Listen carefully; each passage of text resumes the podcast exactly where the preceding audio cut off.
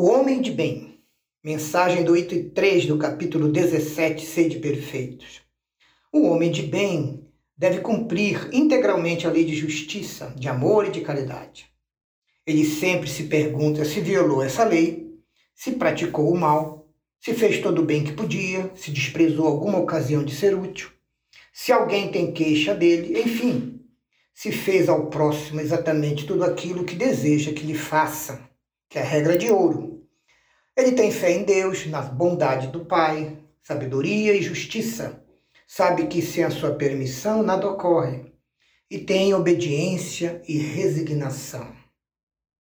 A obediência é o consentimento do coração e a resignação é o consentimento da razão. Tem fé no futuro e coloca os bens espirituais acima dos bens materiais. O homem de bem sabe que as vicissitudes da vida, as dores e as decepções são provas ou expiações. Por isso as aceita sem murmurar. Pratica o bem pelo bem, sem esperar gratidão ou recompensa. E retribui o mal com o bem, defendendo os fracos e sacrificando seus interesses pelos interesses da justiça. Alegra-se com os benefícios que espalha com os serviços que presta e em fazer o bem aos seus semelhantes. Alegra-se também com as lágrimas que enxuga e com a consolação que ele oferece a todos.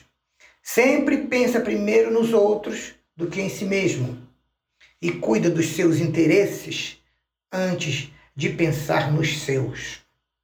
É bom, é humano e benevolente, sem distinção de raças, crenças, porque em todos o homem de bem vê seus irmãos.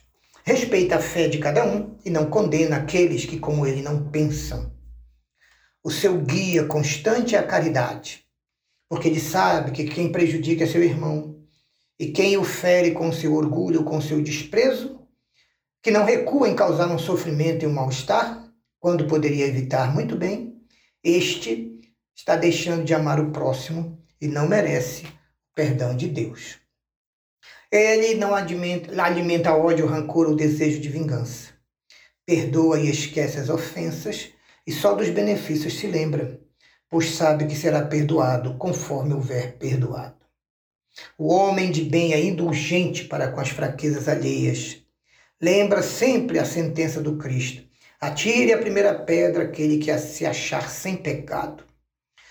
Por isso, não se compraz em realçar os defeitos alheios, e, pelo contrário, procura sempre o bem que possa atenuar o mal. O homem de bem estuda as suas imperfeições e trabalha incessantemente em combatê-las. Todos os seus esforços são empregados para que ele hoje seja melhor do que ontem e amanhã seja melhor do que hoje. Não se eleva às custas de ninguém e, em todas as ocasiões, ressalta sempre o que seja proveitoso a todos. Se o homem de bem é rico, não se envaidece disso, pois sabe que tudo que Deus lhe deu pode lhe tirar. Usa, mas não abusa dos bens concedidos e sabe que é apenas uso frutuário dos bens materiais e terá que prestar, prestar contas, por isso não usa a riqueza somente para a satisfação das suas paixões.